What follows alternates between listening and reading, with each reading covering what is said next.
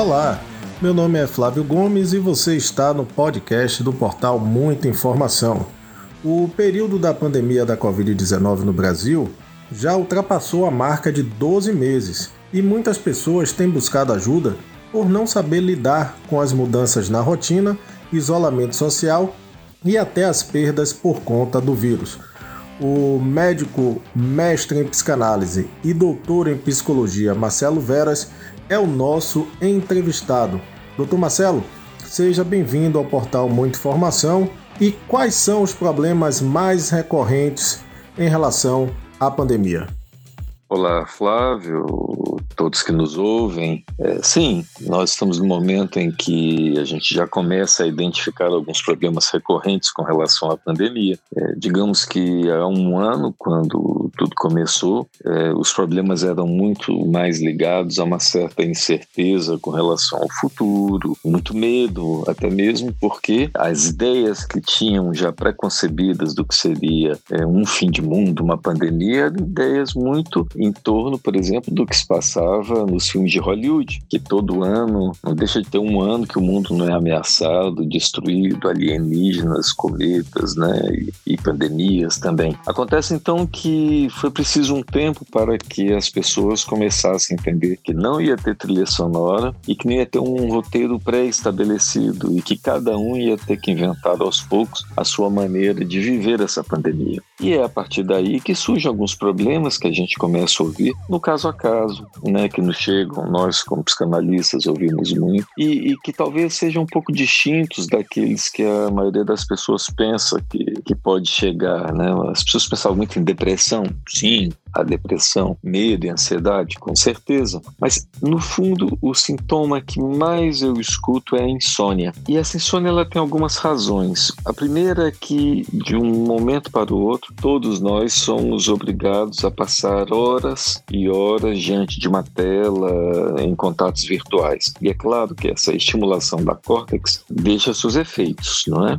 Deixa seus efeitos de estimulação e pagamos o preço na hora que vamos dormir. E em segundo, porque tem sido muito difícil desconectar. Né? Vivemos já num ambiente doméstico, pequeno, mas de repente o mundo inteiro nos invadiu dentro do nosso ambiente cotidiano. Então é claro que se o mundo nos invade nesse ambiente cotidiano, nós continuamos plugados mesmo quando tentamos dormir. Então a insônia, é, é claro que uma noite mal dormida transforma, transforma o dia seguinte num dia também mal acordado, né? um dia é, com muita apreensão, muito nervosismo. E aí fomos vendo, então, criando uma certa, digamos, uma, um, um, um certo ciclo dessa hiperconexão a que estamos submetidos até agora. Como o estresse psicológico evoluiu durante o isolamento social?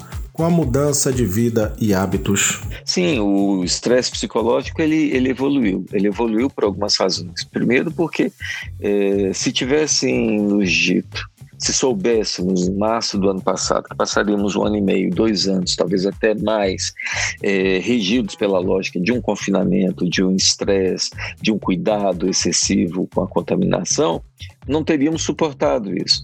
Então, é, uma certa negação é comum desse Estado para nos fazer sobreviver. É isso que faz, por exemplo, com que eh, inicialmente tenhamos ficado tão surpresos, por exemplo, com 10 eh, mortos, 20 mortos, e hoje contamos diariamente mortos aos milhares, e alguns dizem que estamos banalizando, não é bem banalizar, é do mecanismo realmente psicológico tentar se defender um pouco disso defender desse horror uh, para se fazer tocar a vida. Então, essa fronteira entre o que é um negacionismo, por exemplo, que é uma negação radical da verdade e do que é simplesmente uma negação inconsciente do horror para poder suportar continuar vivendo, às vezes ela é tênue, mas ela é fundamental. É, você pode imaginar, por exemplo, que morar hoje na faixa de Gaza, se não houver um mínimo de abstenção, a dose, o impacto né, do estresse é, é, é, enorme, né, é muito grande. Então, ah, to, todos esses todos esses dados, essa percepção da morte, que inicialmente era alguém longe e que agora não conhecemos ninguém é, que não tenha passado por uma experiência de morte próxima, nós temos os nossos mortos, os amigos que têm alguma experiência. É claro que isso tudo mudou um pouco os hábitos, deu um certo desencanto, Mas, ao mesmo tempo, eu sempre acredito na capacidade humana de se reinventar sem ser pela via do desespero. Eu acredito que sim, ainda é possível nesse momento encontrar é, uma saída psicológica para blindar um pouco e permitir que as pessoas continuem podendo analisar os dados com clareza e não se deixando apenas influenciar é, por crenças muitas vezes, inclusive perigosas, né, que a gente vê por aí. O que pode atenuar esse impacto, até porque já tem mais de um ano? Sim, eu também me pergunto o que pode atenuar o impacto né, desse, é, desse momento que estamos passando. É, é curioso pensar, por exemplo, que na Segunda Guerra Mundial. Foram cinco anos, as pessoas em condições absolutamente miseráveis, com mortos, feridos, né, uma precariedade social muito grande em diversas cidades. E hoje, em condições muito melhores, ou seja, trancados muitas vezes, conforto até das nossas casas, sem que haja uma violência tão, tão explícita vindo do outro, né, de, de uma maneira tão, tão grande, não possamos, alguns não podem suportar por exemplo, é, duas semanas sem um reggae, sem encontrar com os amigos. Né? Isso mostra também que nós vivemos numa sociedade hoje muito mais, é, muito menos tolerante à frustração. Esse mundo capitalista que nos vende a ideia de que podemos comprar a felicidade a todo custo fez com que nos transformássemos em pessoas também é, que não soubéssemos muito como lidar com a frustração, com o envelhecimento, com a morte. Né? Então, é, esse é um momento de reflexão é, de que sim, essas, esses são fatos da vida que batem na nossa porta, né? que sempre vão bater na nossa porta. Né? Ah, sim, o óbvio de como reduzir esse impacto vai passar um pouco pelo modo como somos capazes de nos socializar, é, mesmo que virtualmente. É preciso entender, por exemplo, que nós somos uh, os únicos animais do planeta que conseguimos fazer tribos, bandos, grupos virtualmente. Né? Isso não vai acontecer com uma manada, não vai acontecer eh, com bois, com vacas, com, com outros animais. Então temos que saber usar essa capacidade de inventar. E o que a gente vê é que há uma, uma real resistência a inventar. Por exemplo, quando a gente tenta manter absolutamente a mesma rotina, de trabalho, quando professores tentam manter absolutamente a mesma rotina na escola com seus alunos, é, rapidamente eles vão se dando conta do fracasso que isso traz. E que é preciso, na verdade, ao contrário, é preciso inventar muito modos diferentes de conseguir capturar as pessoas é, através das câmeras, através é, das, né, das, das chamadas, dos contatos que a gente é capaz de fazer de socialização. Por exemplo, você vai perceber que houve uma mudança no próprio narcisismo é, da, né, das pessoas do mundo atual.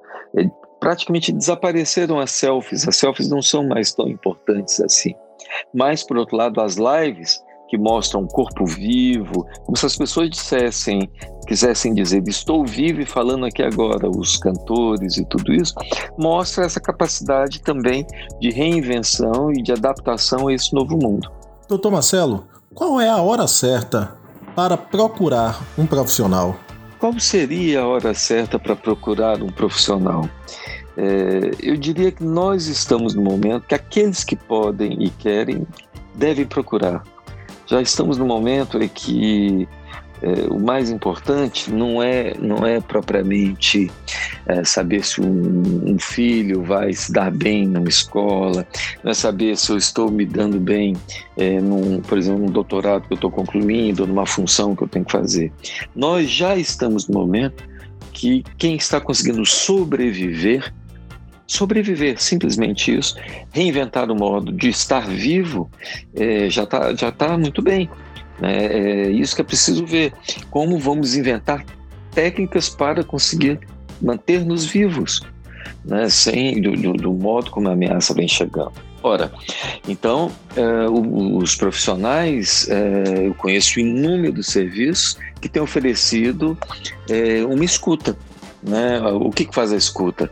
É muitas vezes evitar que a pessoa se sinta tão só, não é que ela fique ali só, no momento que pode ser limite nós fazemos isso, eu faço isso, por exemplo, eu sou psiquiatra da Universidade Federal da Bahia e nós temos um programa que é o PSIL, que é o Programa de Saúde Mental da universidade, onde nós temos mais de 30 é, psicanalistas que acolhem essa comunidade de 50 mil pessoas que nos procuram muitas vezes para um, dois, três, quatro encontros e que muitas vezes em situações que elas não têm nem privacidade para poder falar.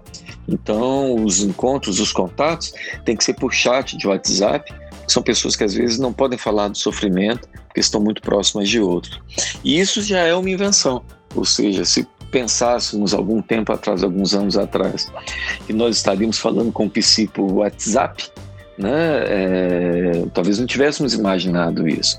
Mas o que eu posso dizer é que, mesmo que voltemos ao presencial, algo desses hábitos, para o melhor, é claro, é, vai, vai, vai continuar. É o que me permitiu, por exemplo, certa feita, estando aqui em Salvador, atender uma pessoa que tinha passado por uma situação de ter sido estubado, um brasileiro, numa UTI é, em Nova York e que queria muito falar português. E por algum caminho acabou me encontrando e foi fundamental então, né, por esse canal a gente poder é, tentar reconectá-lo um pouco a uma série de questões, de sofrimentos, de angústias que ele tinha passado. Então, a hora para procurar é, é, é o tempo de cada um. Às vezes a gente pode dar um toque, né? É importante dar um toque para alguém, mas para isso é preciso também que haja uma oferta maior e mais clara. Então, cada vez mais, é, eu acredito que, assim como a gente pensa tanto é, na saúde física, é, mesmo os órgãos públicos devem pensar em oferecer é, uma disponibilidade, uma disponibilidade maior é, para a escuta do sofrimento e de uma maneira muito fácil. Né? Usemos do virtual, eu acho que isso é excelente. Doutor, Quais são as pessoas que mais sofrem com esses tipos de transtornos? Nós temos sofrimentos distintos, né? Nós temos sempre sofrimentos, é, por exemplo, da mulher que ainda infelizmente, continua sendo a protagonista da dupla, tripla jornada, é mais do que os homens, embora os homens agora estejam também se recentrando, né? Mas a, a, mulher que agora tem que ter o trabalho virtual em casa, tem que fazer a, ser a professora mais até do que os homens, embora os homens também estão fazendo, ser professora coadjuvante do filho na escola, né? E ainda tem que cuidar da casa inteira. Então há um certo sofrimento que vai vai por esse caminho, há um sofrimento entre os casais porque o confinamento é, ele é muito forte. Eu vou dar um exemplo que pode parecer é, até irônico, mas muitos casais às vezes se mantêm exatamente por conta da possibilidade de encontrar os amigos, até mesmo as amantes, os amantes fora de casa, e aquilo faz, ao contrário, não destrói o casamento, faz com que o casamento fique melhor, com, que aquilo ali mantenha né, um sentimento de cada um tem um espaço de liberdade. Né? Porque não adianta, quando a gente está casado durante muito tempo, é necessário introduzir espaços de liberdade, senão o casamento vai virar uma prisão como qualquer outra. E foi o que está acontecendo agora. A gente percebe que muitos casais não estão se suportando por causa disso. As crianças, as crianças e os jovens estão se adaptando melhor do que se parece, porque já estão completamente imersos na questão da tecnologia virtual e que para eles é menos penoso passar uma tarde inteira encontrando com a galera para jogar um RPG ou algum tipo de jogo. Então isso não é um grande problema. Então, para mim, uh, a grande preocupação que eu tenho são com os idosos. Por quê? Porque os idosos é, são aqueles que muitas vezes estão se mantendo na consciência é, por um certo fio mais tênue, né? E o que mantém eles ainda com uma vida consciente é exatamente a capacidade de encontrar com a amiga na rua, de sair, de socializar, né, de, de poder, por exemplo, ver os filhos, os netos com uma frequência muito grande. E uh, agora com essa imposição de que não, vamos salvar os nossos idosos, não vamos chegar perto deles, ora, a maioria dos idosos, das pessoas mais velhas, não tem capacidade de ser tão safa com o virtual e não vão saber se satisfazer, tanto que nunca foram treinados para isso. E os efeitos que percebemos é como tem havido um grau de demenciação galopante muito mais rápido, exatamente por falta de, de dessa, dessa conexão. Então, é, nós ficamos entre a cruz e a caldeirinha, porque, por um lado, é necessário mantê-los vivos, mas, por outro lado, o que a gente percebe é que esse processo de isolamento tem levado a uma morte cerebral ou a um adoecer mental, um déficit cognitivo impressionante. Isso daí é uma escuta que eu tenho tido no consultório, na Universidade Federal, cotidiano. Siga a gente nas nossas redes sociais e até o próximo podcast.